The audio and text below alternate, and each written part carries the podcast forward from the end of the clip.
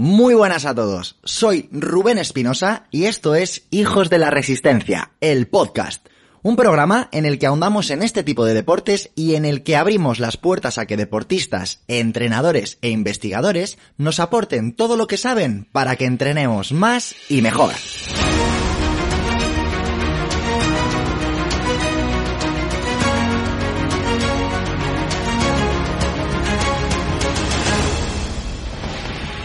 Los deportes de resistencia, en concreto la carrera, ha sido durante años una de las herramientas más utilizadas para perder peso.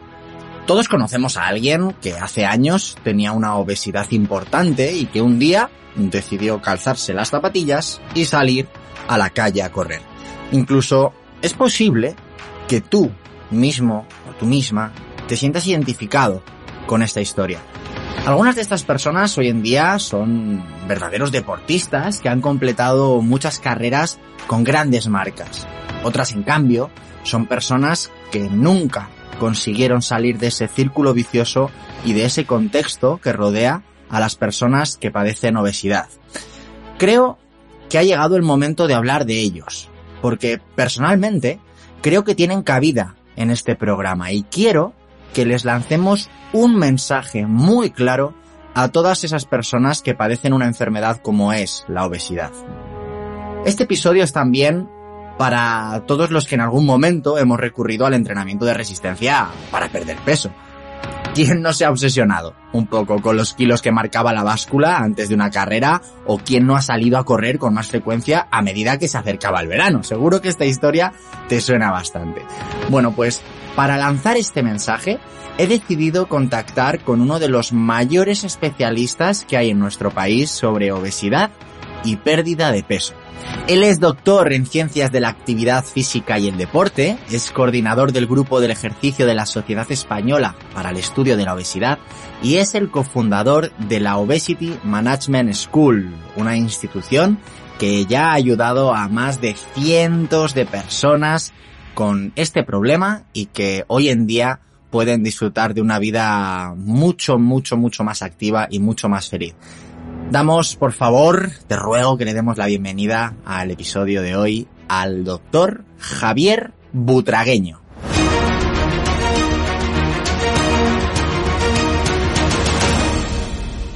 Muy buenas, don Javier Butragueño. Muchas gracias por aceptar la invitación. Un honor para mí tenerte hoy a ti, aquí.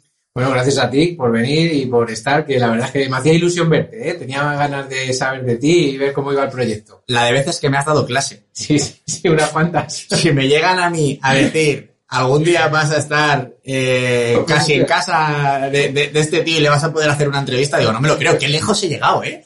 Pero escucha, pero si eso es lo más bonito, cuando se ve a la gente cómo va escalando los proyectos y cómo va creciendo, eso es lo, lo, lo más maravilloso que puede haber. O sea, que ahora que estoy yo también en la otra parte, fíjate que, que de proyectos también me, me, gusta mucho cuando, cuando veo profesores que me dicen, oye, qué bien, ¿dónde has llegado? Así que esto es mutuo, o sea, que sé lo que sientes. De verdad que muchísimas gracias, que gracias. para mí es un, un momento importante en, dentro del programa. Bueno. Eh, bueno, vamos a, a, aportar hoy aquí en el, en el programa de Hijos de la Resistencia sobre una perspectiva que quizá no, no hemos tocado mucho, porque somos muy de entrenar, entrenar, entrenar, entrenar y estamos un poco, yo creo que cegados en los deportes de resistencia por lo que no somos conscientes que hay ahí, ahí fuera, ¿no? Nos movemos entre un mundo en el que hablamos habitualmente de carreras, de competiciones, de ritmos y tú a cuánto corres y tú cuánto, cuánto haces, lo que sea. Pero la realidad, y tú lo sabes muy bien, es que la gran mayoría de personas sigue siendo una población sedentaria que, que desconoce todo esto, ¿no? La, el mayor porcentaje, Rubén, de gente sedentaria. Es decir, que estamos en una, estamos en una sociedad que de por sí ya casi que te obliga a ser sedentario. Es decir, que, cada vez tenemos más comodidades para no movernos. Entonces, eh, básicamente, vosotros sois un, un, pues eso, un grupo de personas que os mola mucho el ejercicio y que hubo una moda hace unos años que creció mucho, crecisteis mucho como runners, y que yo creo que mucha gente incluso se fue un poco ahora a la fuerza, pero que, creo que, ese, ese, ejercicio, ese grupo no existe en, otro, en otros deportes como, como de fuerza, como es el gimnasio. Es decir, que sois una comunidad muy fuerte, que tenéis que seguir creciendo y que además es un ejercicio muy bueno, que a veces han, yo creo que en los últimos años se ha criticado demasiado el deporte de resistencia, se le ha intentado ver como que no funciona o no sirve para nada y creo que es una equivocación. Así que bueno, no sé si hablaremos de esto, pero... Eh, me, me, vas a fastidiar la entrevista porque no la tenías estructurada, pero esto que acabas de decir me ha encantado. ¿Por qué crees que es una equivocación? Eso? Bueno, yo, lo, yo llevo diciéndolo mucho tiempo. La gente, o sea, esto, al final esto son modas, eh, la, eh, como siempre, como en todo, ¿no? Como en general en cualquier... Eh, yo creo que en cualquier ámbito de la vida hay modas, ¿no? Que tendencias que la gente coge y dice, ah, pues esto como es nuevo, pues llama mucho la atención. Hace unos años, en el 2004, 2005 yo creo que fue, pues el mundo runner empezó a crecer mucho, había muchas carreras, todo el mundo corría, si no habías hecho una carrera de una maratón parecía que eras un, ¿sabes? No has hecho una maratón, no, no he hecho una maratón, ¿no? Y bueno, luego pasó esa tendencia poco a poco y se fue hacia el mundo de la fuerza y ahí salió el mundo del fitness lo cogió como, ¡buah! Esto es el momento mío y es todo fuerza, todo fuerza, todo fuerza.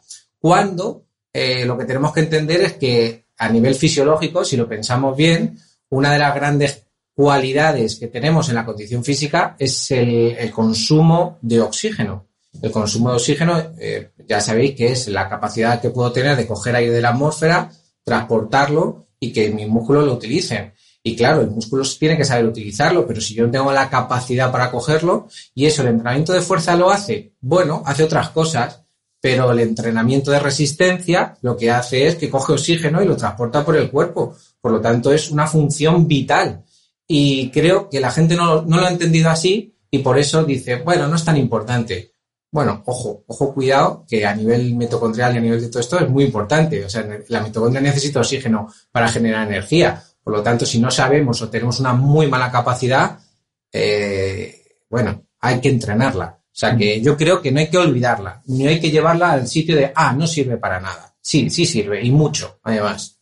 Qué bueno, pues me alegra oírte, oírte decir eso. Luego, si quieres, profundizamos un, un poquito más al respecto. Vale. Pero primero voy a sacarte toda la chicha que, que sé que tienes ahí para aportarnos. Antes de empezar, eh, me gustaría que aclarásemos algunos conceptos o algunas ideas que pueden estar todavía en la cabeza de, mucha gente y que quizá nosotros, pues sí, lo tenemos ya más que trillado y nos hemos cansado de, decirlo, pero insisto, creo que es importante contextualizarlo antes de arrancar con, la charla. Eh, Javi, ¿qué diferencias hay a nivel de composición corporal entre lo que llamamos grasa y lo que llamamos masa libre de grasa? ¿Por qué la gente tiene que entender bien esta diferencia? Bueno, a ver, la diferencia es eh, cuando hablamos de que ahí puede haber peligros porque hay un aumento de peso, el peligro puede deberse a que hay un aumento de grasa, ¿vale? El aumento de grasa lo que hace es que llega un momento que no siempre, por eso yo siempre que yo digo que la gente a lo mejor con sobrepeso, con una obesidad ligera, ¿vale? Por exceso de grasa, no todos tienen una enfermedad, que esto es un otro, otro debate que hay ahí, ¿no?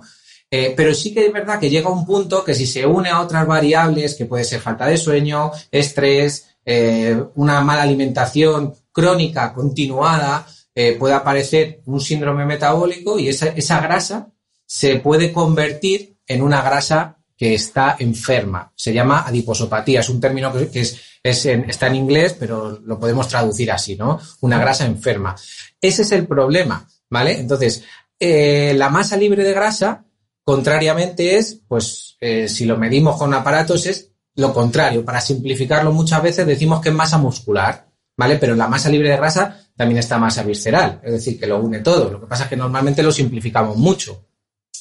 ¿Qué quiere decir esto? Que cuanta más masa libre de grasa tengamos, pues parece que tenemos más salud, pero tampoco es así. Es decir, eh, yo he tenido gente con, con una obesidad severa que tenía una masa libre de grasa muy elevada porque tiene que mantener 150 kilos, pero no significa que, que, funcione bien, que cuando le mande una señal del sistema nervioso central se contraiga bien, que las unidades motoras funcionen bien, que cuando yo le diga, no, contrae bien el bíceps, haz 10 repeticiones, a lo mejor no pueden, ¿vale? Entonces, significa que tiene una masa libre de grasa muy grande, pero no es funcional, no funciona como debería. Entonces, claro, la diferencia es el funcionamiento y el tiempo que esa persona ha estado con un exceso de grasa o con una masa libre de grasa pues elevada o, bajita. Es decir, los extremos normalmente suelen ser complicados. El extremo bajo lo que hace es que soy, soy débil y el extremo alto, en caso de resistencia, es que te va a costar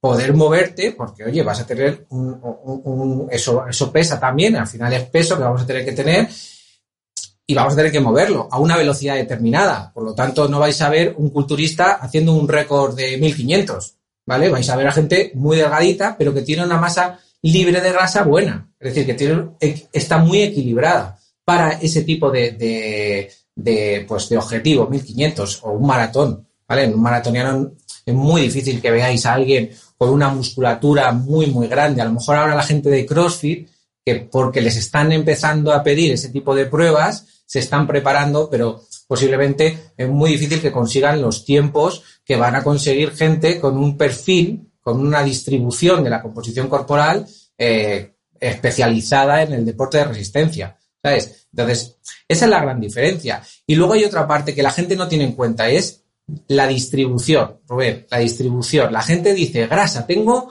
30% de grasa. Y dices, jupe, ya, pero ¿cómo está distribuida? Está distribuida en la zona del abdomen, está distribuida en la zona de las piernas, en las caderas, porque no es lo mismo. Es decir, el, problema que tenemos con la grasa muchas veces es la zona abdominal, sobre todo los hombres, y cuando pasa de esa pared subcutánea. Es decir, hay gente que tiene una grasa subcutánea que no es mala, que simplemente es un proceso de adaptación a, a que comemos, pero cuando ya sobrepasa los límites y nos, se acerca a las vísceras, en el estómago, en el corazón, incluso en el músculo, que se pueden infiltrar, ahí ya empiezan los problemas. Ahí es cuando ya esa grasa dices, esto ya empieza a generar daño eh, mantenido en el tiempo y ese es el que puede hacer que, tengamos un peor rendimiento. Pero esa es la gran diferencia. Es decir, ¿la grasa es mala? No, per se no, no es mala.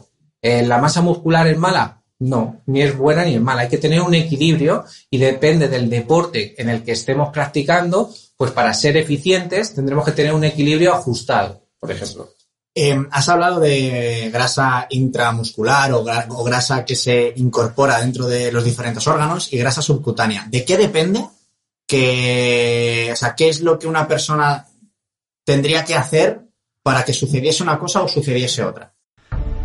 Bueno, bueno, bueno, perdona que te corte ahora que estabas escuchando al doctor Javier, pero es que tengo que hacerte una pregunta. ¿Te molaría correr el año que viene la maratón de Berlín? Una de las Six Mayors. Seguramente estés asintiendo con la cabeza, o al menos yo te garantizo que lo estoy haciendo. Pues déjame decirte que Mafre, en su proyecto de kilómetros de confianza que te vengo contando desde hace ya bastantes episodios, eh, va a sortear entre las personas que completen el último de sus retos, el último reto es un, correr una maratón, o al menos desplazarte durante una maratón porque no tienen en cuenta el tiempo que tardes, lo puedes hacer entre los días 19 y 20 de junio, ¿vale? O sea, ya, prácticamente ya. Y todas las personas que lo completéis vais a entrar en un sorteo para tres dorsales para acudir a la maratón de Berlín el año que viene. Así que en, el, en la descripción del episodio te voy a dejar el link al que te puedes apuntar y por cierto, en el eh, a través de ese link, en el momento en el que te apuntes, tienes, acuérdate, un 10% de descuento en cualquier centro Mafre para hacerte un estudio biomecánico de la pisada y en el hipotético caso de que quieras hacerte una prueba de esfuerzo, tienes un 15% de descuento, ¿vale? Así que por ahí te lo dejo y, joder, eh, tres dorsales, tres dorsales para acudir a la maratón de Berlín, con lo difícil que es conseguir plaza en, en una carrera de esas dimensiones. Vamos, yo te animo a que vayas volando a, a apuntarte. Así que nada, ahora sí que sí, continuamos con la entrevista. Pues hay, hay dos componentes que son fundamentales. A lo mejor hay, alguno más, pero es una sobrenutrición crónica, es decir, cuando nos sobrealimentamos, al final, cuando, cuando yo me sobrealimento, el cuerpo dice, oye, ¿dónde almaceno toda esta energía? La tengo que almacenar en el tejido adiposo. El tejido adiposo es, es, un, es un sistema muy, muy, muy listo y se va expandiendo. Se expande en tamaño y se expande también en número de células. ¿Por qué? Porque tiene mucha energía. Otro problema que se le añade es el sedentarismo. Cuando el músculo no está activo y no utiliza esa energía, al final puede haber una infiltración de, esa grasa que no se utiliza, que hay en exceso y ahí empieza a aparecer un problema que se puede luego potenciar por estrés, por falta de sueño, por un trauma que hayamos tenido en la infancia, eh, por eh, la contaminación, o sea, por variables que normalmente decimos, pero esto, yo es que no siento estrés, ya, pero bueno, el estrés a lo mejor hay que ir indagando, hay que ir viendo, hay que saber, ¿no? Que te da señales muchas veces. Y, básicamente, básicamente es eso, es decir, eh, saber realmente que si yo soy sedentario y como mucho, esas dos, esas dos puntos de variable potenciadas por el estrés y la falta de sueño, pueden generar en esa infiltración de ya de la grasa en otros en los tejidos. Pero esto es muy complejo, lo que pasa es que lo simplificamos bastante. Mm. En, los deportes de resistencia de corta y media distancia me atrevería a decir que la grasa se sigue viendo como el enemigo. En larga distancia, en, en Ironman, Ultraman y este tipo de disciplinas, sí que es cierto que solamente viendo el perfil de deportista que se enfrenta a ese tipo de pruebas, son personas un poquito más pesadas y que probablemente no tengan ese pensamiento crítico con la grasa, ¿no? Pero la pregunta es, en deportes de resistencia de corta distancia y en deportes estéticos, como puede ser el culturismo natural o no natural, em, cuanta menos grasa, mejor. O eso es lo que busca la gente, ¿no? La pregunta es, ¿hay algún porcentaje de grasa que no debamos de, de rebasar tanto por arriba como por abajo, porque ahí nuestra salud esté peligrando? Pues, a ver, muy buena pregunta, ¿no? Y a ver, yo, yo estoy pensando, cuando yo en el laboratorio de fisiología, yo he tenido la gran suerte de hacer eh, pruebas de, medición de grasa y, composición corporal con el DEXA, ¿vale? Que es un aparatito, para la gente que no lo conozca, es un aparato que se utiliza en investigación que tú te tumbas y te va pasando un, brazo que va mandando información a un ordenador y es como en ciencia se llama el patrón oro, ¿no? Para saber cuánto porcentaje de grasa tienes y qué distribución de la masa libre de grasa tienes. Yo tenido la suerte de medir triatletas, eh, corredores profesionales de olímpicos, eh, gente sedentaria, gente tal, ¿no? Es decir, un espectro muy grande. Escaladores, judocas. Cuando he, cuando he medido triatletas, sobre todo triatletas y gente de maratón, eh, sobre todo en hombres, hemos medido más hombres, están con unos porcentajes de entre pues, un 5% a un 7, un 8% de grasa, ¿vale? Gente que estamos hablando que son los mejores a nivel nacional, ¿vale? Entonces, eh, ¿es malo? Bueno, pues para ellos no, porque tienen que competir y tienen que competir con esos niveles de exigencia, ¿no? Eh, sí que es cierto que cuando es muy bajito, sobre todo y ocurre más en mujeres que en, hombres, puede ocurrir que si además hacen una dieta muy restrictiva porque quieren justo ajustar ahí, pueden aparecer problemas de desórdenes o producidos por una deficiencia de energía. Es decir, tú estás fíjate que es como lo contrario en la obesidad, ¿no? que, que, es estoy metiendo mucha energía y gastando poca. Pues esto es al revés. Estoy metiendo muy poca energía y gastando mucha. Por lo tanto, es el otro extremo tengo un problema porque necesito mucha energía, estoy entrenando con intensidades muy elevadas, pero no estoy ofreciendo la energía. Pero yo estéticamente me veo muy bien. Es decir, me veo marcado, me veo tal, pero oye, ¿tienes la energía suficiente para el deporte y las exigencias que estás eh, demandando? Y ahora, no es lo mismo cómo lo utiliza una persona de alto rendimiento o un deportista popular. El deportista, popular que a veces se obsesiona, si tiene un 12, un 13% de grasa, está perfectamente. Si tiene un 20, pues oye, va a perder un poquito, el, porque sí que se ha visto que es una variable de rendimiento, es decir, cuanto menos grasa tengamos, mejor rendimiento solemos tener. Pero claro, si tienes baja grasa, pero tienes muy baja debilidad muscular y no te centras en el entrenamiento de fuerza para la resistencia o el entrenamiento simplemente de intensidades altas, es que te da igual tener un 12%. Entonces, lo que hay que hacer es reajustar los pensamientos, dejar de un poco de leer todas estas cosas que se ven en, Internet y, aprender de profesionales que te van a decir, no, tranquilo, que aunque tengas un 13%, si tienes un 10, pues genial, pero es que a lo mejor ese 10%, ese 3%, Rubén, tú sabes lo que representa para mucha gente. O sea, es decir, a ver, yo he competido, yo cuando compito, yo peso 75 kilos, casi siempre, 75, 76. Cuando he hecho ultra trail, ¿vale? yo me bajaba a 72 kilos. ¿Tú sabes lo difícil que para mí es mantenerse a 72 kilos? pues, de, mal, de, enfadado, eh, con, con ganas de decir, joder, que yo no, es que ya no quiero, lo voy a dejar, porque tal. Entonces dice, ¿merece la pena? ¿Lo puedo mantener en el tiempo? Bueno, lo puedo mantener hasta que compita y entonces compito y luego ya me relajo y estoy tranquilo, vuelvo a subir a los 73, 74 y ya no, no dejo mantenerme hasta los 80, 85, pero sí que tengo ese set point, tengo ese punto, pero sé que para competir tengo que bajar un poco. Ahora, luego yo lo pienso y digo, "Mm, si hubiera competido con 73 hubiera pasado algo. No. No, a nuestro nivel, desde Ah, luego que no. Por- No, no, ya, pero es que, mío. ya, pero es que nuestro nivel es el de muchos. Claro. ¿Sabes? Entonces, claro, te planteas esto muchas veces como profesional y dices tú, oye, pero si yo lo hago como profesional, ¿cómo se lo voy a decir a, a alguien que es con el que estoy Claro. entrenando? Hay que dejar de obsesionar a la gente. Es decir, eh, vale, vamos a marcas, sabemos que es un tiempo, pero no pasa nada, tampoco pasa nada porque hay gente que lo pasa muy mal. Entonces, yo que estoy en el ámbito ya también mucho de la psicología, de los trastornos de la conducta alimentaria, en el mundo del running o de la carrera, del mundo de la resistencia, yo no sé si ocurre tanto. Pero en el mundo ocurre. del fitness, Sí ocurre, sí ocurre. eh, esto es de locos. o sea, ocurre. los trastornos se ocultan a través del ejercicio. Es decir, no, no, es que como el ejercicio está bien visto, pues yo me meto ahí, yo como ba- bajo, es que tengo que tener un 7% de grasa. A lo mejor tienes un trastorno de la conducta alimentaria, te da miedo los alimentos, te da miedo tal, entonces eso hay que controlarlo mucho, porque de algo bueno se convierte en algo malo.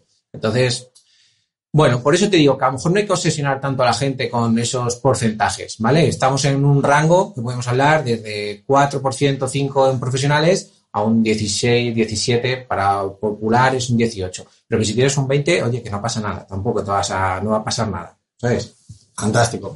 Eh, oye, te quería preguntar por la, por la ley del balance energético, porque a mí en la universidad me contasteis una cosa, luego salí, me contasteis otra, y ahora que, me, he dicho, "Joder, ahora que voy a ver a Javi, le voy a preguntar, oye, esto de la ley del balance energético, ¿qué pasa aquí? Eh, O sea, escucha, yo, yo, yo soy otro de los que está constantemente pensando en esto, ¿eh? O sea, que no te creas que, Cuéntanos qué es primero, para que la gente lo tenga claro, y luego... La ley de balance energético, básicamente, para que lo entendáis, es esa típica pirámide que todo el mundo dice de yo eh, consumo cierta, cierta energía a través de la alimentación y gasto cierta energía. Si se mantiene equilibrado, esto hay un balance energético. Es decir, si como 2000, o, o tomo alimentación que representan 2.000 kilocalorías y consumo 2.000 kilocalorías, me tengo que mantener igual, supuestamente. Si como más y hago menos ejercicio, cogeré peso. Si gasto más y pierdo y cojo, como menos, pierdo, ¿no? Y en teoría es, es la teoría está, está bien pensada y, y- a ver, es una, es una ley, la ley de la termodinámica. O sea, es decir, es imposible decir que no, que no funcionaría. Si nos metiéramos en esta habitación y nos dieran justo lo que necesitamos para comer y gastásemos justo, sería difícil que cogiéramos algo de peso. Ahora, el, planteamiento que yo te hago, Rubén, es todo el mundo, todo el mundo funciona de la misma manera. Estamos simplificando mucho. Estamos viendo, estamos mi- mirando aquí, es decir, yo esto es una es una cosa que yo una metáfora que yo utilizo mucho. Si yo miro esto, yo solo veo esto. Si yo me alejo, yo veo esto, te veo a ti, veo al ordenador, veo, o sea, es decir, tengo una perspectiva más amplia. El balance energético en los últimos años ha crecido mucho. Es decir, cómo funciona el apetito, cómo funciona la saciedad, cómo funciona la preferencia de las comidas. Es decir, tu cerebro, como cuando ve algo, dice, "Mm, yo quiero eso. O en una persona que ha pasado por unos procesos muy grandes de pérdida de peso, los ha recuperado, ha perdido peso, lo ha recuperado, su sistema nervioso, cómo actúa para equilibrar ese punto de amenaza. Es decir, hay gente que ha comido, se ha hecho dietas de 800 kilocalorías, a lo loco, y cuando el cerebro, o sea, ha normalizado otra vez, ha cogido peso, y el cerebro, cuando vuelve a hacer una dieta, dice, eh, que te vas a poner en riesgo otra vez. Yo no sé, el cerebro no sabe que estás haciendo una dieta. El cerebro sabe que no tiene energía. Y como no tiene energía y puede morirse, tiene que saber ser eficiente. ¿Cómo lo hace? Oye, bajo tu nivel de gasto energético para mantenerte vivo. Pues simplemente lo bajo un poco, entonces ya eres menos eficiente, ya gastas menos.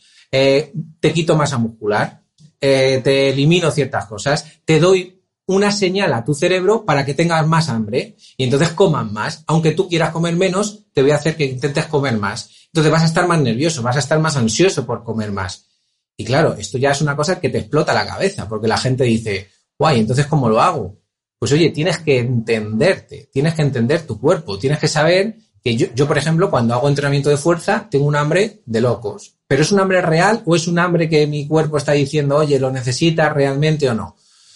Bueno, pues aprendiendo a, a, gestionarte, es decir, ¿realmente tengo que comerme todo esto? ¿Me tengo que poner todo, esta es la energía que yo necesito? No, no es esa. A lo mejor es que tu cuerpo te está pidiendo más para evitar ciertos riesgos, ¿vale? Entonces, ¿el balance energético existe? Sí, pero tiene unas variables biológicas, unas variables ambientales, es decir, que tienes amigos, es decir, que te van a decir, tómate una cerveza, tómate no sé qué, tómate tal.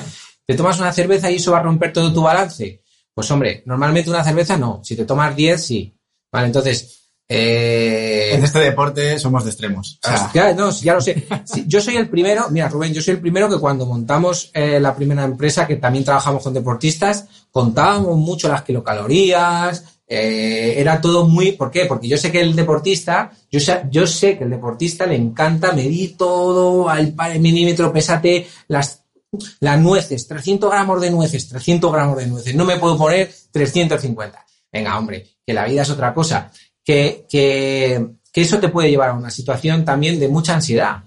Porque a lo mejor dices, pues a, a lo mejor hay gente que escucha esto y dice, pues a mí no, pues muy bien, enhorabuena, pero es que hay gente que sí. Si contesta con esa reactividad, sí. estoy convencido de que sí le afecta. Sí, claro, pero en, en, el fondo es, no, es que no, es que somos muy diferentes. Claro. Es que el contexto de la, la historia de la, de la gente es muy importante. Entonces hay gente que ha pasado por muchos periodos de pérdida de peso, la gente que ha pasado por muchos periodos de pérdida de peso, posiblemente la sensación que tienen al controlar todo no vaya a ser igual a la gente que lo hace. Ah, de repente tiene una carrera, le han dicho que tiene que hacerlo, lo hace y ya está. No, no hay obsesión, no hay un problema del sistema nervioso central, no hay apetito, no hay sensación de saciedad. Es decir, que todas esas señales fisiológicas no, no están en contra de, ¿vale? Entonces, la fisiología es la que modifica todos esos patrones. Y eso es lo que ha ocurrido en tu historia anterior, lo que has hecho anteriormente. Pues básicamente hay una ley de la termorregulación, es un balance energético que está eh, influenciado por la fisiología.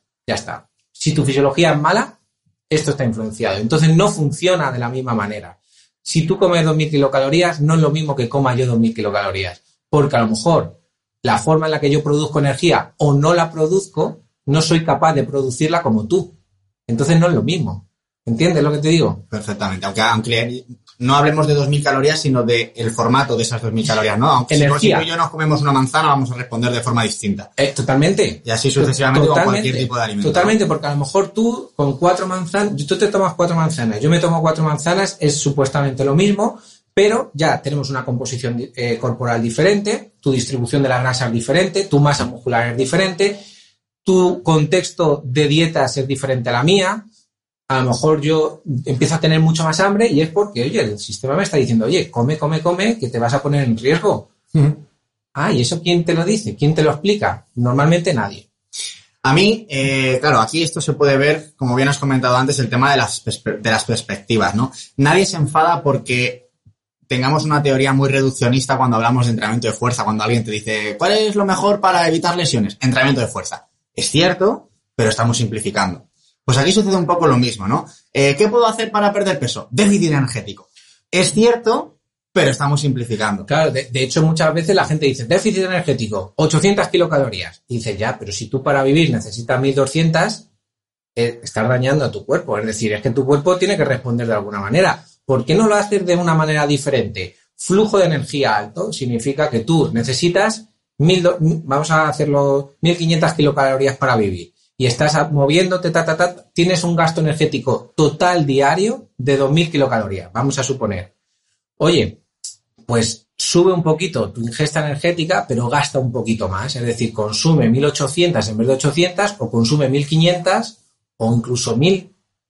No bajes tanto. ¿Por qué? Porque tu cuerpo necesita energía. Es decir, al final funcionamos con energía. Si tú se la quitas, o sea, es que, es que es lógica también, ¿de dónde la saca? Durante un tiempo determinado, sí, pero es que eso también produce un daño.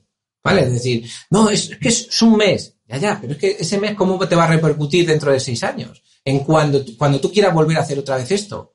Eh, y eso es donde tenemos que pensar también un poco. O empezar a hacer que la gente piense en ese sentido, para que tampoco se agobie tanto. ¿Cuáles son esas eh, variables que muchas veces son invisibles para la gran parte de la población y que afectan de forma directa al, al, al cómo responde una persona a la hora de perder peso, ¿no? El famoso mapa de la obesidad. ¿Cuáles son esas variables que mm, te gustaría resaltar y que muchas veces no se tienen en cuenta y que afectan? De bueno, verdad? a día de hoy yo creo que hay una variable fundamental que es el tema psicológico. Es decir, eh, a mí cuando me preguntan cómo haría una intervención yo de pérdida de peso, con gente a lo mejor con, con 110, 120 o 130 que sean sedentarios, ¿vale? Fíjate que ya voy haciendo como clasificaciones que parece que es, me están clasificando, no, pero es que es importante saber que no es lo mismo una persona de 120 kilos que tiene una buena condición física a una persona de 120 kilos que tiene una baja condición física y que lleva con un exceso de peso continuado en su vida de 20 años y que además ha sufrido traumas o problemas psicológicos a través de pues el bullying o daño psicológico con lo que se le ha ido diciendo, ¿no? Esto afecta muchísimo, pero muchísimo más de lo que pensamos. ¿Por qué? Porque va a utilizar muchas veces las pautas de entrenamiento y de ejercicio para compensar ciertas cosas que son psicológicas y que vienen de, una de un tema social, de un tema familiar o personal de antes. Entonces, esto lo condiciona muchísimo, muchísimo, ¿vale? Y en el mundo del fitness lo vemos mucho, mucho, mucho. Los problemas mm, me los quito porque como voy a estar super fitness y voy a tener todos los cuadraditos, me van a decir que estoy súper bien. Y estoy intentando recibir información positiva porque a lo mejor mi entorno pues tampoco es que sea lo mejor del mundo. Pero mientras me digan que yo estoy bien, pues oye, estoy recibiendo dopamina ahí a tope, ¿no? Entonces, la parte psicológica mucho. Luego hay otra parte de sueño, ¿vale? Del sueño. La gente se piensa que, que nada, dormir, dormir es psicológico, ¿no? Ya, bueno, dormir es importante y posiblemente nosotros eso nos lo han explicado mucho, pero nunca lo hemos llevado a cabo. El, de- el deportista no descansa, pero el descanso no es el, el que, que pare, ¿no? Que sí, que sería hasta incluso interesante. Es que no duerme casi tampoco, porque tiene un trabajo, entonces, como tengo trabajo, me tengo que levantar a las 5 de la mañana para entrenar, y allá, pero a lo mejor te, te sirve más un día de descanso que, que entrene los 7 días de la semana.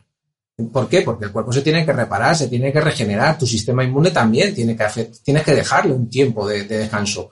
Entonces, el sueño, fundamental, tanto a la baja como a la alta, ¿vale? Es decir, la gente que duerme mucho también, que duerme más de 10 horas, también tiene problemas. Por eso es lo que te digo, ese equilibrio, menos de 6, más de 10. Pues oye, pues date un promedio, intenta dormir 7, 7 y media. 10 horas. No, re- recuerdo la última vez que dormí Bueno, 10 yo, imposible. Yo imposible. De hecho, yo, te- por ejemplo, yo tendría que controlar lo mínimo, es decir, que duerma seis horas. ¿Por qué? Porque mentalmente siempre estoy muy activo y en el momento que me levanto me cuesta mucho bajar mis niveles de pensamiento. Entonces, es una, es una cuestión de mejora. Pues ya está. Pues eso sé que va a ser bueno para mi salud. Pero es una, es una pata que se, que, se, que se mide poco, ¿vale? Y luego el aspecto social, ¿no? El, yo creo que afecta mucho el, el, o sea, el grupo puede ser, es esto es como todo, es que el grupo puede ser el mejor potenciador del mundo y el que más daño te haga. Porque si tú te comparas, si a ti llega uno y te dice, anda, eh, que te has puesto, ¿cómo te has puesto, eh? En este tiempo que no te he visto. Ya empezamos con problemas que vienen de la psicología, pero forman parte del grupo. Entonces, hay que tener mucho cuidado con eso. Hay que enseñar a la gente a respetar, a no juzgar, a porque eso a nivel popular afecta.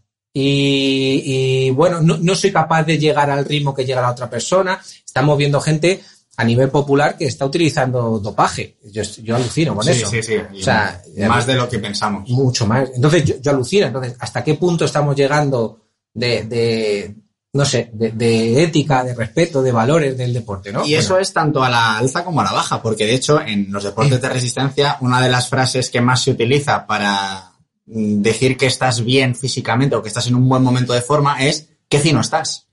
Claro, porque realmente, o sea, el qué fino significa que, que, que o sea, estás afinado, ¿no? Estoy en, en un, estoy en un periodo de afinación, pues, eh, de- o de definición, ¿no?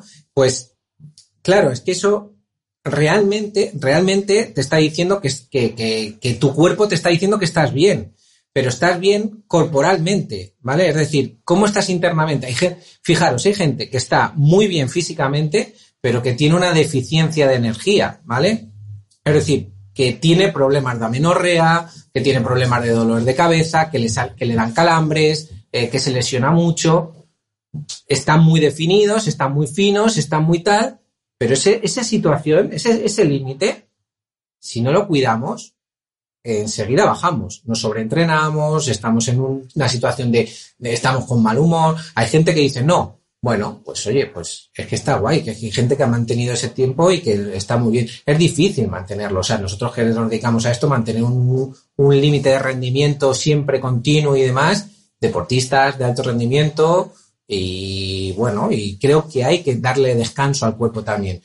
Una situación de definición constante, crónica, también podría ser mala. Es decir, todo lo que cronificamos de manera en el límite, como venga una maldada, Sí, al final el veneno está en la dosis, ¿no? Cualquier cosa prolongada mucho tiempo. La cronicidad. puede- la Igual que es buena la cronicidad a dosis buenas, si la mantenemos con una, elevada, con una carga elevada, te puedes sobreentrenar. Y cuando te sobreentrenas, te digo una cosa, intenta volver a entrenar. Ya verás cómo tu cuerpo eh, te va a mandar señales de decir, cuando subas un poco la intensidad, te va a decir, "Ch, para. Y, te- y vas a decir, joder, es que se me sube la frecuencia, es que me da como ansiedad. Ya te está mandando señales para que no vuelva a ocurrir otra vez eso es lo mismo que ocurre a- a- a- cuando estamos con obesidad. Es decir, es, es que son, muy, son patrones muy similares, uno en el extremo de arriba y otro en el extremo de abajo. ¿Qué le dirías tú a, toda esa gente que sigue utilizando, al menos proyectan mentalmente la idea de que correr es la primera herramienta que deben de utilizar, la primera carta de la baraja que deben poner sobre la mesa para perder peso? Pues te diría que, habría que hacer una valoración, ¿vale? Es decir, lo mismo de siempre. Yo soy, no me gustan los extremos. Es decir, hay gente que dice, es que a mí no me gusta, a mí me gusta el entrenamiento de fuerza inicial porque el- al final correr es fuerza. Necesitas algo de fuerza para poder impulsarte. Eso es muy vadillo, ¿eh? Sí, pero es que, hombre, No, es verdad, es verdad, es verdad. Hostia, pero es que Vadillo, No, no, no, Ojo, ojo, ojo, cuidado con Vadillo, ¿eh? no estoy diciendo que no sea cierto, no me, no me saques el- No, no, no, no, pero me refiero que al final tú tienes unos impactos que tiene que aguantar, unos tendones que tienen que aguantar, una, una musculatura que tiene que saber utilizar la energía que tú le estás suministrando y el entrenamiento de fuerza es fundamental. Pero ¿se puede hacer de manera transversal? Sí, es decir, podemos utilizar el entrenamiento de resistencia cardiorrespiratoria con alguna sesión de entrenamiento de fuerza para ir mejorando, una buena progresión. Lo que pasa es que hay gente, yo he tenido amigos que le ha pasado lo mismo, empiezan a correr, se sienten bien, empiezan a correr cinco días y digo, ¿por qué no empiezas con dos? ¿Por qué no empiezas con dos y uno de fuerza? ¿Por qué no empiezas con dos y dos de fuerza? ¿Por qué no empiezas con tres y uno de fuerza? Ah, Cosas así, ¿no? Una progresión que te podría hacer un especialista. Pues no, cinco días a correr. ¿Qué pasa? Que a los dos o tres meses, una curvalgia, un problema en el tendón de Aquiles, fascitis plantar, digo, ya, es que no, a lo mejor tu sistema muscular no estaba preparado pues que has hecho nunca nada, pues oye, pues tienes que tener cuidado, ¿no? Entonces, eh, ¿lo utilizan para perder peso? Bueno, es una herramienta más. Eh, ¿Va a servir? Va, o sea, fíjate, dependerá de lo que coma. Dependerá de, sus, de su psicología de aguantar esa situación. O sea, eh, te podría decir que en el 2021, hace muy poquito, salió un artículo muy interesante de, cómo funcionaba el ejercicio a la hora de perder peso en personas con patología.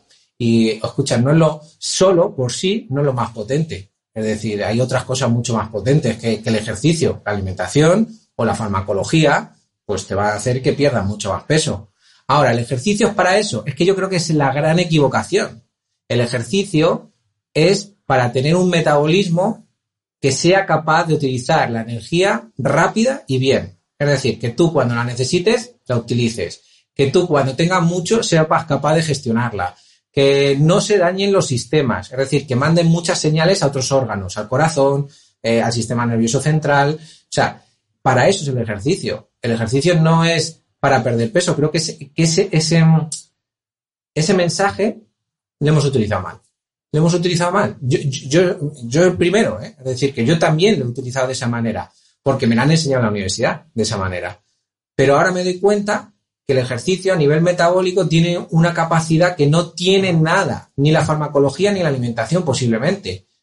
Entonces ahí en la alimentación tiene un papel fundamental. Hacemos una restricción leve, hacemos un poquito de ejercicio, mejoramos el metabolismo y luego, oye, que necesitamos otra cosa, pues vamos viendo. ¿sabes? Pero correr para perder peso, sí, es una herramienta más. si no te gusta, imagínate, a ti no te gusta el entrenamiento de fuerza, pero es que tienes que hacer fuerza.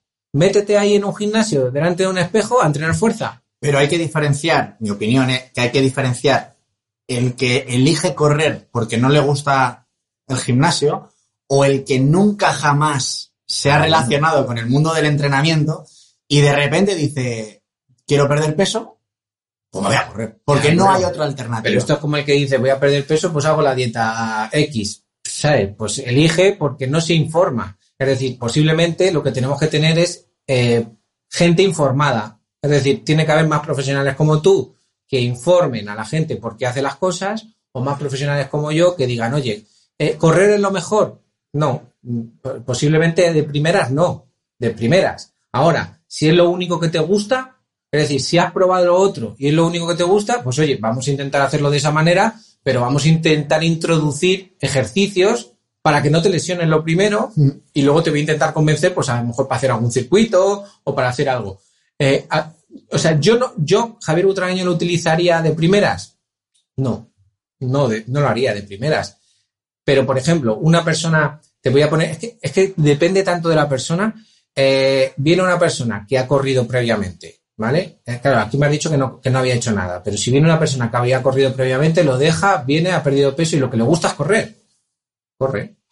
Si tú además te estás preparado, yo te puedo subir intensidades, voy a programar una progresión para ponerte intensidades altas, te voy a hacer un programa de, de alta intensidad con espacios cortos que en, en momentos agudos, en espacios agudos, es decir, en 12 semanas, en 7 semanas, es capaz de mejorar mucho tu rendimiento.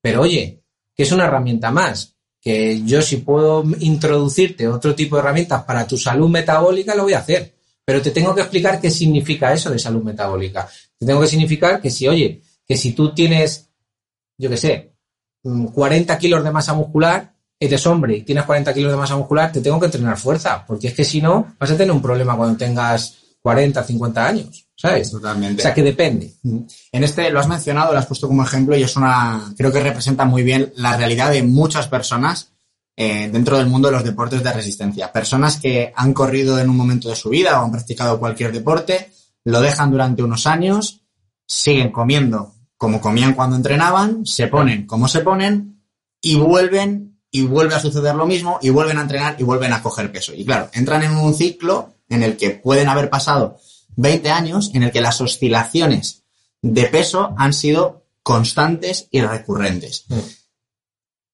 ¿Qué efectos negativos, si los hay, pueden tener este tipo de conductas o incluso de trastornos, diría yo? Porque que, que lo utilicen como una manera obsesiva por el- la pérdida de peso. Es decir, que, que utilicen el ejercicio para, para intentar llegar a cuando tenían 20 años, en vez de cu- cuando tienen 40. Y que no entiendan que con 40 años tu cuerpo ha evolucionado, tus células han evolucionado, tú tienes un peso diferente, unas necesidades diferentes y tienes que trabajarla. Es decir, posiblemente el número de fibras ha disminuido, eh, tus fibras musculares también se han modificado, por lo tanto hay que entrenar a lo mejor de otra manera. Y ahí pasa lo mismo, a lo mejor tenemos que entrenar más eh, ese componente de fuerza, resistencia para aguantar la carrera que tú quieres tener para que no te lesiones. A lo mejor es más importante que tú no te lesiones a que tú, a que tú utilices ese tipo de cosas de manera compensatoria. Entonces, tenemos que intentar, hay que ser un poco psicólogos a la hora de intentar quitar esa imagen de 20 años y decir, no, es que estamos, hoy tienes 40 y tienes esta situación y tenemos que entrenar diferente a cuando teníamos 20 años. O hacer una progresión para que podamos parecer a lo que entrenábamos cuando tienes 20 años. Y es la progresión. ¿Eso quién lo hace? Un profesional.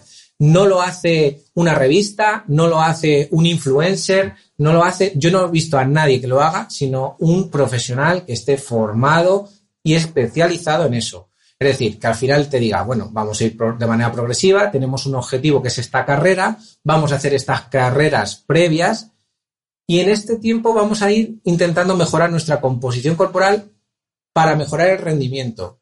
No estético, no es, a lo mejor incluso, te voy a decir, desgraciadamente no es salud, porque la gente muchas veces hace eso y no es salud. A lo mejor salud es bajarte un 4% y ya está. Y a lo mejor hay gente que dice, no, es que yo quiero bajar un 15%. Pues bueno, a lo mejor es que eso es demasiado para la carga y el volumen de entrenamiento que vas a tener. Entonces, bueno, pues eh, es aceptarlo, es saber que hay gente que lo va a hacer y se puede dañar. Porque bajar de peso tan rápido, los sistemas, se- la, masa muscular también sufre. ¿Vale? Entonces, hay que ir progresivo, hay que tener una buena planificación, es decir, saber dónde quiero competir, cuánto tiempo tengo, necesito, es decir, no puedo decir mañana, eh, Rubén, mañana me quiero hacer eh, la maratón de Madrid, que he visto que empiezan otra vez las carreras y, y es dentro de un mes.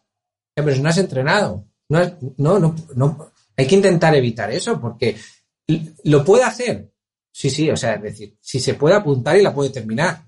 Otra cosa es el daño que se puede generar con eso a largo plazo.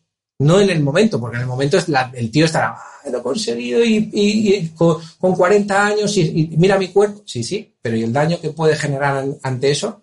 No, no se, se desconoce. ¿Sabes? Y a los demás, incluso con la imagen que se proyecta de, de autoproclamarse uno héroe de hacer una locura de estas, ¿no? Bueno, yo eso siempre lo he dicho. Para mí es una locura. Para mí es una locura. Lo que pasa es que, bueno, vivimos en un mundo un poco loco, ¿no? Un poco. O sea, yo, yo siempre digo, o sea, tú imagínate, yo me acuerdo cuando hice el trail de montaña, que eran 45 kilómetros, y, parecía, claro, había gente que hacía 260, pues tú eras como si hubieras, digo, pero a ver, vamos a ver, yo estoy reventado, yo soy 45 kilómetros, eh, eh, me he preparado un año, eh, estoy, eh, o sea, y parece que como si, digo, es que estamos en un mundo de locos, ¿sabes? Parece que no has hecho nada. Bueno, hombre, pues yo lo disfruto, yo lo- pero digo, es que esta- estamos en un mundo muy loco en ese sentido. Entonces, creo que, que lo que hay que hacer es las cosas bien, porque luego cuesta mucho cuando ya eres mayor entender que lo que has hecho anteriormente eh, te está afectando cuando tienes, ya empiezan con 50, 60 años, Mm. empieza a aparecer cositas de lo que hemos hecho durante todos esos años atrás. ¿sabes? Entonces hay que tener mucho cuidado. De- bueno, con dietas aparece antes. O sea, la gente que ha hecho dietas restrictivas muy agresivas, eh, con 30, 35 años, hay gente que ha hecho ya 7, 8 dietas restrictivas. Pues es que mu- eh, metabólicamente están muy dañados. Javi, em, a ver si consigo que te mojes. Yo me mojo. ¿Es posible tener sobrepeso y estar sano? Sí. Sí que te lo he dicho antes, si es que ah, el sobrepeso, hostia, el sobrepeso es que es, es una línea tan delgada de que tú puedes estar en Yo, sobrepeso. según el IMC, tengo sobrepeso. Yo- pero incluso sin el IMC, el IMC ya sabes que, cómo funciona. Sí, sí, bueno. O sea, que el IMC, eh, como coge la- el, el peso y el peso no sabe si es grasa, si es masa muscular, eh, te puede salir alto y, y no sé. O sea, que el IMC es un, es una, el IMC es una variable que se utiliza para estudios epidemiológicos. Es decir, que con una muestra muy grande, donde yo no puedo hacer mediciones, tal. Pero si tú, por ejemplo, tienes un poco de grasa subcutánea, dices, estás enfermo, estás mal, estás, sa-", pues estás perfectamente sano. Es decir, pues está perfectamente sano. Puede ser que no haya ningún tipo de señales inflamatorias, ningún proceso de daño muscular, ninguna lipotoxicidad. Ahora, que si sigues en ese ámbito, si con los años puedes ir aumentando, por supuesto, porque los años lo que hace es que envejecemos y con los años vamos empeorando nuestras capacidades y nuestro balance energético también se modifica por la edad, ¿vale? Eh, una parte biológica. Entonces, eh, si lo mantienes en el tiempo, puedes estar en una situación de, de- de falta de salud, pero a lo mejor en 20 años. Es decir, que la gente con sobrepeso que no se agobie. Y si en vez de hablar de sobrepeso hablamos de datos que se asocian a obesidad, aunque luego haya que analizar temas de composición corporal, ¿eh? me estoy refiriendo, por ejemplo, a, pues al típico que ves por la calle y dices, este sería muy buen lanzador de peso, por ejemplo, ¿no? Gente con una fisionomía mm, Ah, bueno, yo esto, por ejemplo, lo he puesto en algún vídeo en Instagram. A un jugador de balonmano que, que pesaba 110 kilos o 120 kilos con una movilidad de locos. Es decir, que yo no me muevo de esa manera, ¿eh? Y dices tú, ¿es sano? Eh, bueno, pues a ver, eh, aparentemente salta, se mueve, corre, eh, tendría que ver que, que haya otras variables, ¿no? De- dentro de la salud hay una parte psíquica, hay una parte física y una social cómo se está psíquicamente, es decir, tiene ansiedad por comer, come mucho porque come mucho, eh, qué deporte practica en el balonmano y en el rugby, por ejemplo, un peso corporal un poco más elevado y un porcentaje de grasa un poco más elevado también es protector. O sea, que, que- que habría que conocer el contexto del deporte. En peso, por ejemplo, o powerlifting, eh, o strongman, tú dile a un strongman que, qué pasa con esa tripa. Te dice, te pego un- con la mano abierta y te mato, ¿sabes? O sea. Eh, realmente hay un, de hecho, hay un valor, hay un valor en los deportes de fuerza que ese componente incluso graso, no sé hasta qué punto puede ser incluso beneficioso. Si tú te fijas en la alterofilia, hay alterófilos que tienen una composición corporal que tú dices, no parece sana. Ya, pero a lo mejor para ese deporte, oye, ojo, que a lo mejor estamos, estamos viendo la fuerza relativa en función del peso y la capacidad de mover una fuerza o un peso a una determinada velocidad, ¿no? Entonces, lo mueve rápido, lo mueve, pues estás sano. Ahora, si tú eres sedentario y tienes un exceso de peso y tienes otras variables ahí detrás de, de antes, o sea, si tienes un síndrome metabólico, hipertensión, eh, el tema de colesterol, eh, tienes, eh, te mide la glucosa en ayunas y pospandreal y todo eso está dañado, ahí te puedo decir, eso ya sí que no es sano. Mm. Pero si tú lo tienes, lo que yo digo es, es que ese tío, ese jugador de rugby, o sea, yo he hecho pruebas a jugadores de balonmano y de rugby con consumos de oxígeno de 45-50 mililitros por minuto por kilogramo de peso. Es que hay gente que está delgada que no tiene eso. Entonces, ¿por qué me preguntan si esa persona con obesidad está sana? Pues sí, está sana. Igual que ese delgado está, está mal. Eh, un delgado, una persona delgada que tiene un consumo de 30 mililitros por minuto por kilogramo de peso no está sana. Y esas, así. Entonces, claro, a mí me sorprende muchas veces cuando me dicen, pero ¿hay personas con obesidad que son sanas? Sí, igual que personas delgadas que no son sanas. ¿Sabes? Es decir, todo va a depender de cómo estén por dentro, o sea, una persona delgada que no entrena, una chica que normalmente, digo chica y no, que no, si nos escucháis, que no se... Que no, no, no, los tengo muy educados en ese sentido. No digo ni ellas, ni ellas, ni... Que, no se enfaden. pero bajo inclusivo aquí no. no, pero que yo creo que a las chicas se les ha hecho débiles durante muchos años. Es decir, no te pongas fuerte, no entrenes fuerza, no entrenes estar. Oye, que ese mensaje a lo mejor es, oye, es que tengo una chica de 40 kilos, muy débil, pero pesa 40 kilos. La gente socialmente le va a decir, oye, no tiene ningún problema. ¡Ja! Como 50 años cuando tengas que coger una bolsa a ver si no tienes un problema. ¿Sabes? Totalmente. Entonces, esa, ese, es mi, ese es mi planteamiento. hay que conocer a la persona, hay que conocer el contexto y hay que evaluarla. Si tiene síntomas de síndrome metabólico y ha habido problemas anteriores, sí. Hay la pregunta aquí va más dirigida hacia ya no si tienen esos problemas, sino el hecho de tener sobrepeso te predispone a tenerlos de una manera... A largo plazo sí. Es decir, claro. por la edad. Es decir, porque cuando tú te vas haciendo mayor, al fin, y, al final, sí que es cierto que la obesidad, eh, hay, un, hay varios artículos muy bonitos que dicen que la obesidad y la edad son la, cara de la misma moneda. Porque la obesidad, cuando, cuando te empieza a dañar, realmente daña la célula también, ¿vale? Entonces, lo que hace es que envejece antes. Por lo tanto, por eso hay un, índice de mortalidad un poquito más, más acelerado. Pero, pero es por la edad, pero por la edad todos, nos, todos tenemos riesgos por la edad. ¿Vale? Es decir, que, que, no solo las personas con obesidad. Lo que pasa es que la persona con obesidad que pesa 120 kilos, cuando se va haciendo mayor, su funcionalidad es peor. Por tanto, como se va a poder mover menos, ya empieza el ciclo. Se mueven menos, pero como tú ya tienes ese porcentaje de grasa, es más fácil que tú accedas a una situación de riesgo, ¿vale? Pero te sigo diciendo, es igual que esa persona que es muy delgada, que tiene una masa muscular muy baja, cuando se va pasando por la edad, cuando se hace mayor, ese punto de masa muscular es otro disparador. Por lo tanto, sí, tiene riesgos, sí, pero, pero hay que entender el contexto, ¿vale? Es decir, le va a costar más bajar de peso, pero tiene una buena capacidad muscular, tiene una, pues entonces se van equilibrando. Si tiene baja masa muscular, sí va a tener un problema. Y si la tiene alta, pues como eso desciende, llegará un momento que tenga un problema, ¿sabes? Pero con la edad. Has hablado, bueno, has, sido bastante tajante y te has mojado, te lo agradezco. Ahora la pregunta es, ¿qué opinión te merecen eh, estas campañas, como por ejemplo la que hizo hace muy poquito, creo que fue la revista Cosmopolitan, que sembró el caos en el mundo del, del fitness porque cogieron, cogió a una chica o a varias chicas con un sobrepeso bastante elevado y las posicionaba como un nuevo estándar de belleza con el mantra de hay que aceptarse a sí mismo, hay que quererse tal y como uno es, eh, dando por hecho que uno es o no es gordo como si fuese una etiqueta que te ponen cuando naces. Entonces, ¿cuál es tu opinión al pues respecto sobre esto? Pues que es un, es un tema que ha sido durante mucho tiempo tabú, que, que es difícil, ¿vale? Que es difícil hablarlo. ¿Por qué? Porque eh, normalizar, es lo que eh, los cuerpos existen, estos cuerpos existen, ¿vale? Entonces, eh, existen y en esas revistas las retocan también. Es decir, fíjate que se retoca igual que una persona delgada que también las retocan, pues a ellas también. Entonces, lo que vemos muchas veces no es la realidad. Eh, y lo que hay detrás no, no, sabemos lo que hay, ¿no? Entonces, cuando mucha gente te dice, es que estás normalizando la obesidad, y yo digo, pues es que está, si es que existe. Es decir, que aparezca en una revista, es decir, es lo mismo que te he dicho yo antes, ese, jugador de balonmano no tiene una buena condición física, tiene la mejor condición física que el 50% de la población de España, ¿sabes? Que es sedentaria.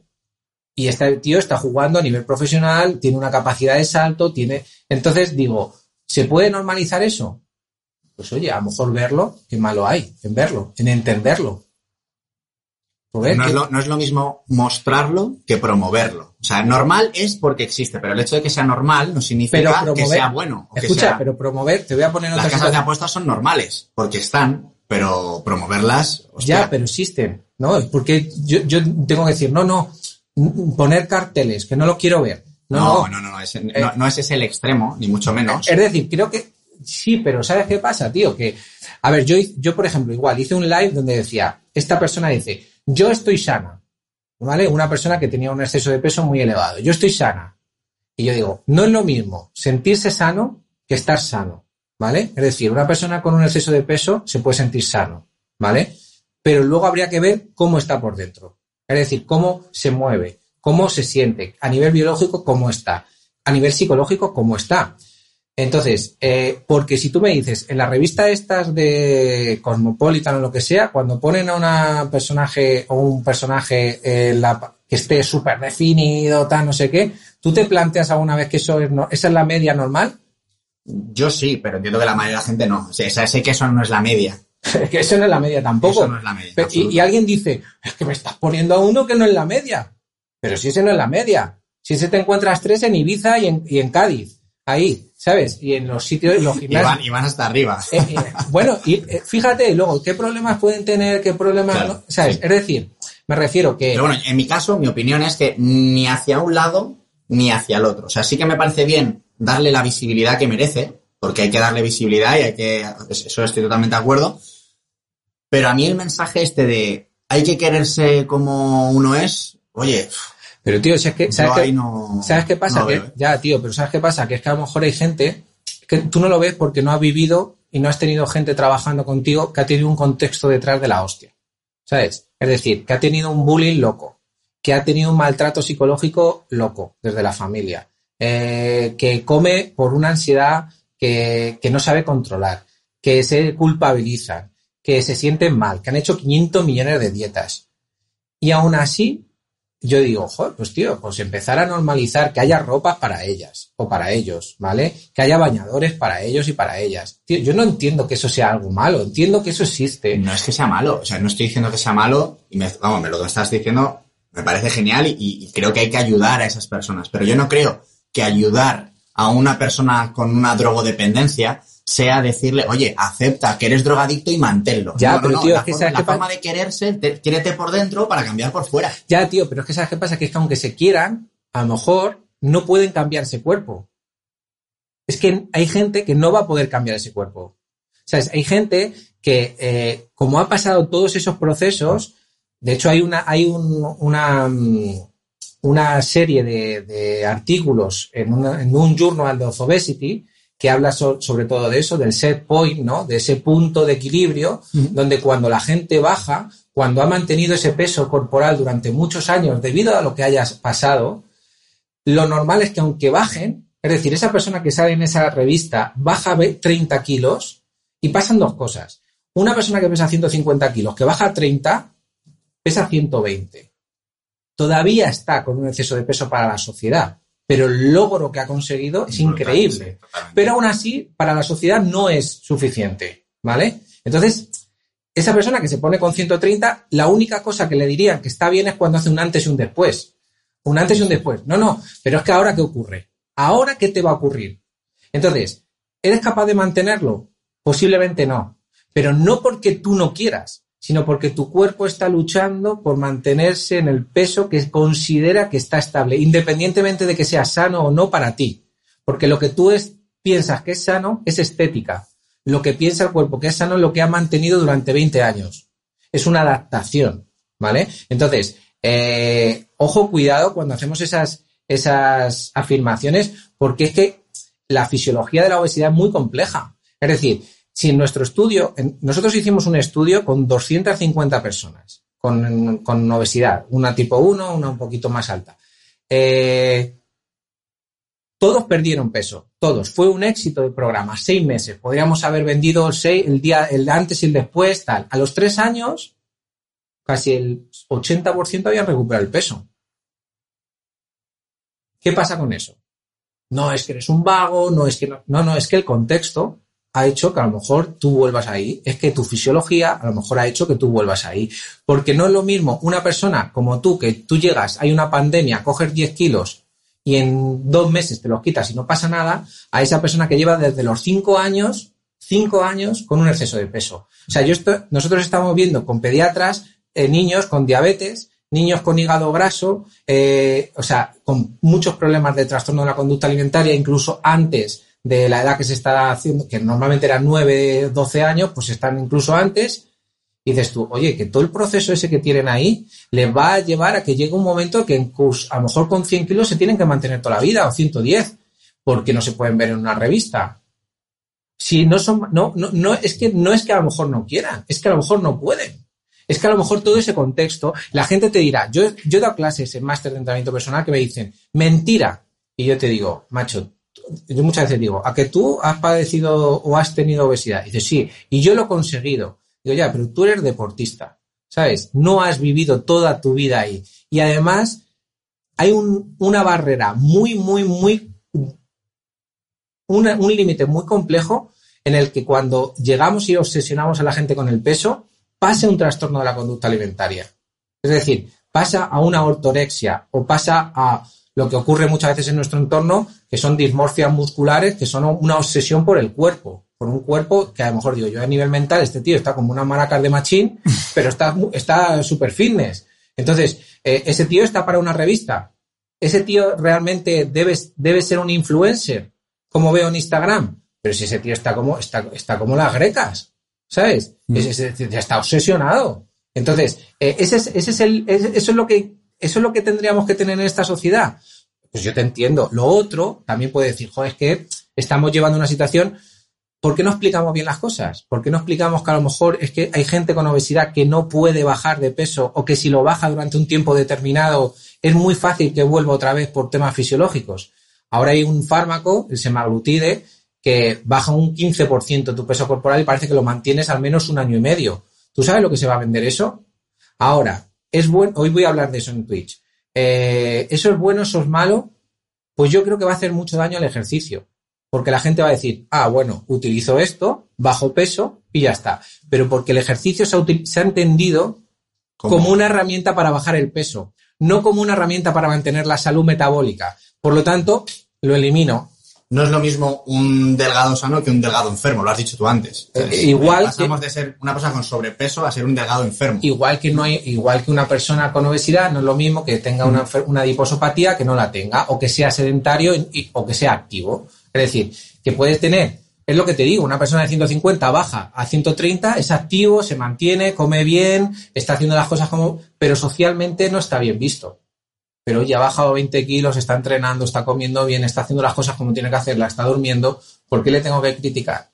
Porque ese tío no puede aparecer en una, en una revista. Si para mí es un, es un héroe, ¿sabes? Porque cuesta mucho. Más cuando lo llevas durante mucho tiempo. Entonces, mi, yo entiendo que mi percepción es un poco diferente a la que hay a día de hoy. Todos estamos sesgados cada uno con lo nuestro. Lo que pasa es que yo tengo suerte de trabajar con médicos, trabajar con psicólogos, trabajar con nutricionistas y creo y hago una crítica y una reflexión constructiva. Ahora, hay otro movimiento que a mí no me gusta, que es el de la dieta intuitiva, ¿no? Que dice, no, hay que comer haciendo caso a la intuición y a, los, a, las señales que me manda el cuerpo. Es que hay gente que las señales que le manda el cuerpo no están bien. ¿Sabes? Así de sencillo, sí. Eh, entonces, oye, esa persona no, no tiene por qué hacer ese caso a ese cuerpo porque le está diciendo come cuando a lo mejor no necesita comer. Entonces, eh, es- estamos en un momento complejo en ese sentido porque hay como mm, polarizaciones también, ¿no? De, no, ejercicio y dieta, no, dieta intuitiva. No, no, esto es un equilibrio y va a depender. Tú vas a tener unos patrones, yo voy a tener otros, la otra persona va a tener otros. Pero creo que hay que ampliar la mente. Creo que, que no pasa nada. O sea, vivimos en un mundo en el que te lleva a eso. Es decir, las estadísticas, en- yo, yo llevo estudiando esto muchos años. Las estadísticas de 2012, en 2020, se han superado. O sea, es decir, los, la- las tendencias que estudiaban y que te hacían proyecciones se han superado. Y van a seguir. Las proyecciones de 2030, si seguimos así, es que se van a superar seguro. Entonces, eh, una población con sobrepeso y con obesidad va a ser una representación de más de la mitad de una población española, una población estadounidense o mexicana. Por lo tanto, lo normal ya no va a ser, eh, si esto es estadística, lo normal ya no va a ser eso. La pregunta aquí es si hay que representar en la prensa lo normal lo- o lo adecuado y tener en cuenta que cuando representamos lo normal estamos lanzando dos mensajes. Un mensaje a esa persona como premio de decir, oye, lo que has dicho tú antes, el antes era este, el después es este, y ahora Enhora- enhorabuena, pero de la misma manera estás lanzando otro mensaje probablemente a las personas que todavía no están en ese punto y co- como se dejen un poquito más, van a llegar ahí. Y eso es un mensaje de tranquilidad, yo creo, para ese tipo de público. Sí, Es pero- delicado, hay, hay debate, A- hay a un ver, rato, ¿eh? No sé, tío, yo creo que la gente lo que tiene que estar es informada. Eso, por supuesto. Es decir, si, si la gente lo que ve son transformaciones, ¿vale? Que es lo que vendemos muchas veces los profesionales, creo que nos equivocamos. O sea, creo que realmente habría que hacer una autocrítica, porque la transformación de seis meses no es la de tres años. O sea, si, si tú haces una transformación, tienes que transformarte todo tu cuerpo. Es decir, si tú quieres ser empresario, te tienes que comportar como un empresario. Es decir, tienes que aprender de finanzas, tienes que aprender de marketing, tienes que aprender de estrategia, tienes que aprender no solo con montar una empresa ya vale, ¿no? Pues esto es lo mismo, no solo perder peso es lo que te hace una persona feliz o lo que sea, no, no, que tú sepas comer bien, que tú sepas por qué te mueves, que lo disfrutes, eh, que tú eh, tengas una buena, eh, un buen entorno, un buen grupo de trabajo que no te juzgue, que no te critique, que te apoye. Entonces, no solo es la imagen, no solo es la imagen. Ahora hay una tendencia, claro, La pasta, la pasta. desde luego. Javi, última pregunta que te voy a hacer y era esto es un tema que te quería sa- sacar. Cuando yo te conocí, perdóname la expresión, eras una rata de laboratorio. Estabas todo el día en el laboratorio de Sí, fisiología del INEF, ahí metido todo el día, todo Sí, el día. tío, estabais ahí los, los seis tíos del laboratorio. Y claro, la persona con la que estoy sentado ahora mismo es una persona mm, bastante distinta en cuanto a, a rutina, ¿no? Trabajas mucho más con, con las, con las personas eh, a, pie de, a pie de campo, por decirlo de alguna manera. Entonces, me gustaría preguntarte o tu opinión o que me digas qué es lo que te ha aportado tu etapa como científico y qué es lo que te ha aportado tu, tu etapa más como entrenador, ¿no? Con, con personas y, y qué hubiera pasado si te hubieras quedado encajado en esa etapa mm, de ciencia, por decirlo de alguna manera. Pues a ver, bueno, realmente, o sea, Rubén, yo, yo empecé, o sea, yo empecé a entrenar con 21 años, es decir, o sea, que yo empecé entrenador, entrenador, entrenador, y luego ya me metí, bueno, ya empecé la carrera, como nosotros muchas veces hacemos mal y empezamos a entrenar antes de tener la carrera, ya lo sabes, eh, bueno, pues yo empecé así, o sea, que yo entrenaba, luego empecé a entrar en el, en el laboratorio y ahí en el fondo trabajas con personas. Yo hacía muchas pruebas de esfuerzo, hacía DEXAs, proyectos de investigación, pero estás con personas. Lo que pasa es que es diferente. El proyecto de investigación eh, tiene un inicio y un final. Es decir, tiene seis meses o tiene tres meses. Entonces está sesgado. Yo ya digo que ya eso ya está, es un sesgo. ¿Por qué? Porque la gente sabe lo que va. Tres meses, seis meses, y además hay un grupo de investigación implicada que va a sacar información para la sociedad. Tengo que hacerlo. Ahora, cuando estás fuera, es diferente. La gente viene a ti y no sabe muy bien por qué vienes. ¿eh? Te ha oído en un podcast. eh, yo no puedo tratar con todos. Yo con una persona con TCA yo no la puedo tratar. Yo puedo tratar a una persona que quiere utilizar el ejercicio para mejorar su salud y que a lo mejor tiene, que tiene obesidad. Es que a mí me da igual. O sea, yo quiero con obesidad porque me encanta trabajar con gente con obesidad y me he especializado en esto, como tú en reporte de resistencia. Entonces, eh, al final es trabajar con gente. Yo he trabajado con gente en el laboratorio y, y me ha ayudado mucho también. Es diferente porque los tratas muchas veces y esto habría que cambiarlo como un sujeto de estudio. Sujeto 1, sujeto 2. No, y, no, no hay lugar a su Y a si le apetece o no le apetece ceñirse al protocolo que le toca hacer. y no puedo cambiarlo. Claro. No puedo cambiarlo. Es decir, a ti y a mí os entreno, nos entrenamos igual. Entonces, si a mí no me vale, no pasa, no, es, que no, es que no puedo cambiarlo. Es que tengo que hacer este protocolo porque yo tengo que publicarlo con este protocolo. En cambio, yo fuera, a ti te entreno de una manera, a ti te entreno de otra, a ti te propongo una cosa, al otro le propongo otra. Es mucho más enriquecedor en ese sentido. De hecho, yo creo que todo el mundo debería pasar por, por una fase de, trabajo de este estilo, ¿no? De, de autónomo o montar una empresa y demás. Porque yo tenía una plaza fija y también la plaza fija te, te da platana, ¿sabes? Es como Hostia, qué mensajito acabas de lanzar ahí, ¿eh? bueno, para mí, no todos, ¿eh? pero para mí sí, es decir, estoy totalmente la, de la acuerdo seguridad te hace eso. Entonces, Te invita a, a que seas cada día un poquito más mediocre. y en este, y no lo sé, no lo sé. Yo mi experiencia es que te aplatana y que no consigues sacar todo tu potencial, porque cuando te juegas las perras y Si te no hay juegas la vida en el sueldo. ya, eso es. Y yo además yo tenía un sueldo que no podía ganar más, es decir, si yo era muy bueno y podía ganar 10.000, 20.000, 60.000, no podía. Aquí en cambio, pues sí, ¿no? Pero también puedo ganar cero. ¿sabes? Eso ya Pe- depende de cada uno. pero, pero sí que me ha dado, o sea, me ha dado eso. O sea, la diferencia ha sido trabajar en un equipo con una maquinaria top, eh, donde he aprendido la fisiología con máquinas top y con un grupo eh, muy bueno.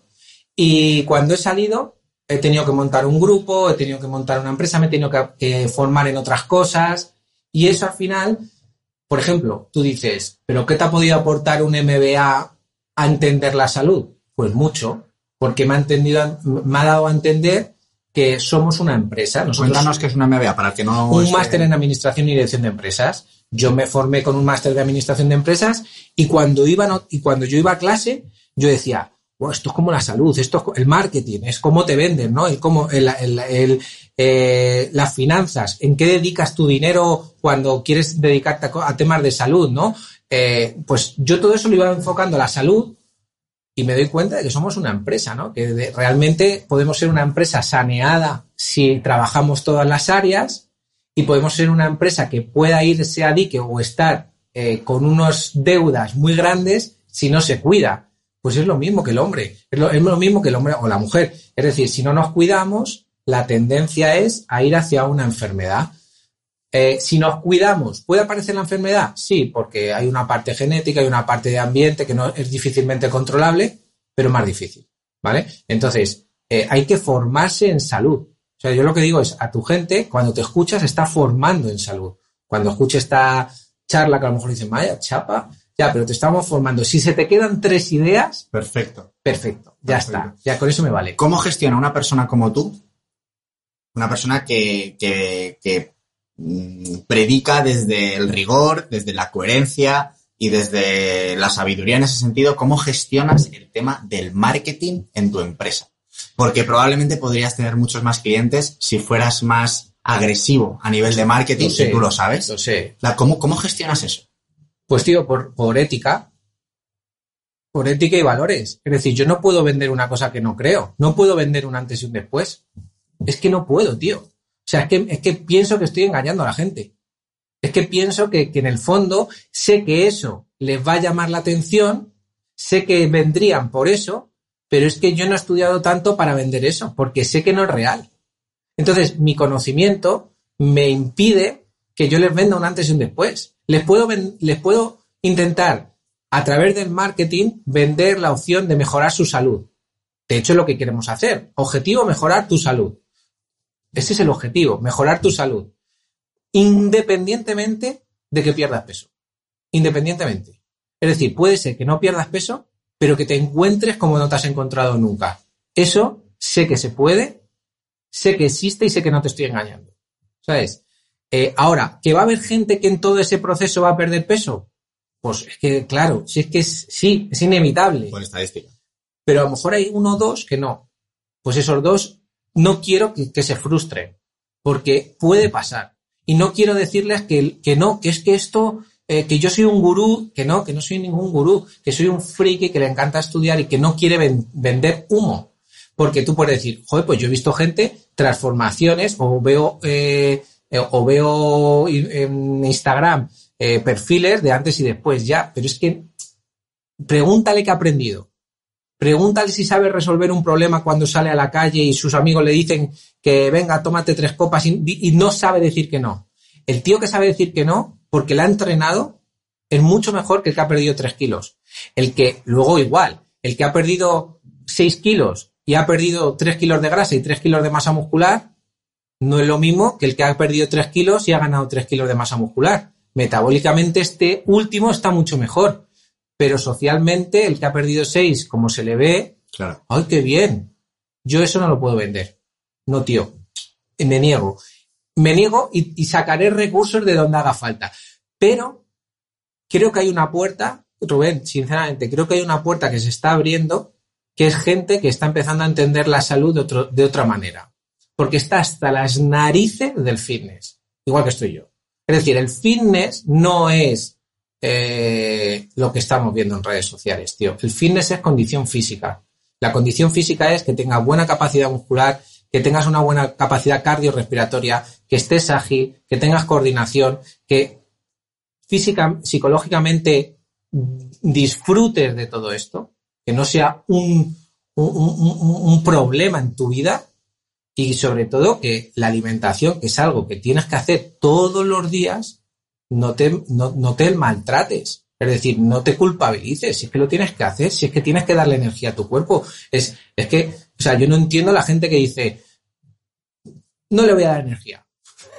A tomar, a tomar por el Que se joda mi cuerpo. Que se, eso es. Eh, ya está, tío. Es como decir, no, no, que me corto un dedo, que no, que no quiero tener dedos, ¿sabes?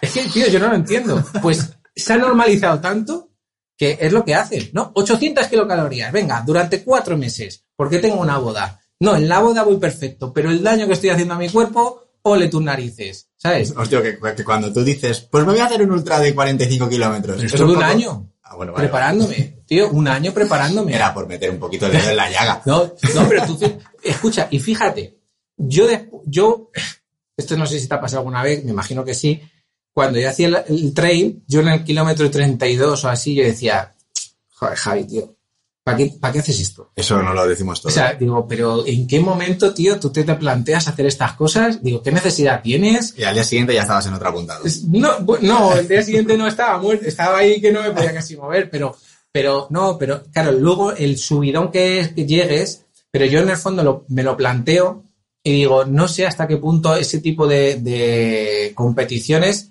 es lo más saludable, ¿vale? Probablemente no sea lo más saludable. Por eso te digo que... Nadie creo que haga eso por salud. Claro, es decir, por eso te digo que, que hay que diferenciar mucho entre, entre ese tipo de cosas. Lo puedes hacer de, momen- de maneras puntuales. Hay gente que los ultra trail de 265 kilómetros, la gente dirá, bueno, pues son deportistas, comen bien, están delgados, están tal, ya, pero habría que valorar cómo están las Eso- articulaciones. el- Yo lo tengo muy claro y siempre digo lo mismo. O sea, eh, más allá de entrenar tus tres sesiones de fuerza a la semana y correr 30 minutitos, ahí está la salud. Todo lo que vaya más allá es porque nos gusta. Claro. Yo voy a hacer un Ironman ahora porque me apetece, porque me gusta y porque me apasiona. No por salud. Por salud haría otra cosa. Claro, bueno, pero incluso a lo mejor es tu salud psicológica. Es decir, tú necesitas un reto y durante ese momento Ahí sí. Necesitas ese reto y, y la salud ya sabes que es psicológica, Eso es. física y social. Eso es. Entonces, psicológica y social es física, es extenuante, le vas a llevar un estresor al cuerpo. Si te has preparado ese estresor, si tú has, has hecho una buena planificación, ese estresor de que vas a estar 10 horas aproximadamente. Mira, si hago 10 horas en 12. Lanzarote, gano. Ah, bueno, No me jodas, en. Lanzarote, 14, 15 horas. A ver, yo espero, si bajo de 13 con esto de los dedos, ya soy feliz. Vale. 13, 13, 14. 14 horas. Eso es un estresor. Piensa que es un ejercicio, el, el ejercicio es un estresor que le vas a llevar. Es cierto que un Ironman es el vol- eh, la intensidad a la que le das no llega a ser tan elevada como, como en un corto, un triatlón de sprint o, o- o en un, o en un triatlón, La intensidad está en los entrenamientos, más Eh, que en, el- en la competición. pero eso son, son- son- claro, pero el entrenamiento, fíjate que es un estrés agudo, que lo que está haciendo es preparar al cuerpo para cuando tú le des un estresor de 14 horas. Si ese estresor de 14 horas lo has entrenado bien, tu cuerpo se dañará, pero será capaz de adaptarse. Si tú no te has entrenado bien, ese daño se va a permanecer en el tiempo y aparecerá en algún momento, ¿vale? Aunque tú no lo veas, ¿vale? Por eso, la, por eso el entrenamiento es fundamental, porque el entrenamiento lo que hace es mini dosis de veneno, como has dicho tú, que es un estresor que te va preparando para cuando tú tienes una gran dosis de veneno que tienes que aguantar. Y tu cuerpo luego le tienes que dar un, un cierto tiempo de reposo para re- recuperar. Por eso muchos médicos son muy famosos por esas capacidades Claro. de recuperación que tienen, ¿no? De, Sí. de cómo lo hacen, ¿no? Entonces, eh, bueno, disfrútalo psicológicamente, socialmente y ya está. Y prepárate físicamente para que no te haga daño. Pero eso es salud también, ¿eh? Totalmente de acuerdo. Javier, muchísimas gracias por compartir tu experiencia, Nada, tu tío. sabiduría. ¿Dónde te podemos encontrar? Pues yo creo que en redes sociales, yo sí, esto siempre lo digo, yo creo que tengo más redes sociales que amigos. Hostia, espero que tengas muchas redes. Twitter, Instagram. eh, no, porque amigos, amigos tengo pocos. Son de los buenos, pero pocos, ¿no? Pero en Instagram me podéis encontrar en Javier Butra, en Obesity Management School, en YouTube, en Twitch, en LinkedIn. eh, yo creo que está es- en Qué bueno. todas. Dejaremos en la descripción del episodio, como siempre, tus, Vale. tus links, ¿vale? Para que la gente te pueda visitar, te pueda consultar si lo Perfecto. necesitase. Y, y también la, la escuela, ¿vale? El link de la escuela. Pues muchísimas gracias, Rubén, por invitarme a tu podcast. Ha sido un placer. Muchísimas gracias a ti, Javi. Bueno, pues espero que te haya aportado mucho este episodio, un episodio en el que hemos hablado siempre desde el rigor científico, también dando cada uno nuestra opinión de una forma asertiva y bueno, pues espero que siempre haya sido un aporte constructivo para los que nos habéis escuchado. Si te ha gustado, ya sabes que te invitamos a compartirlo entre tus contactos. Si hay alguna persona a la que creas que le puede ayudar a escuchar este episodio, no dudes en compartirlo. Y nosotros esperamos tu feedback en los comentarios del episodio y por supuesto estamos abiertos a cualquier propuesta que nos quieras hacer. Así que, sin más dilación, me despido de ti hasta la próxima semana, deseándote, como siempre, una semana fantástica, repleta de salud, kilómetros y aprendizajes. Un fuerte abrazo, hijos de la resistencia.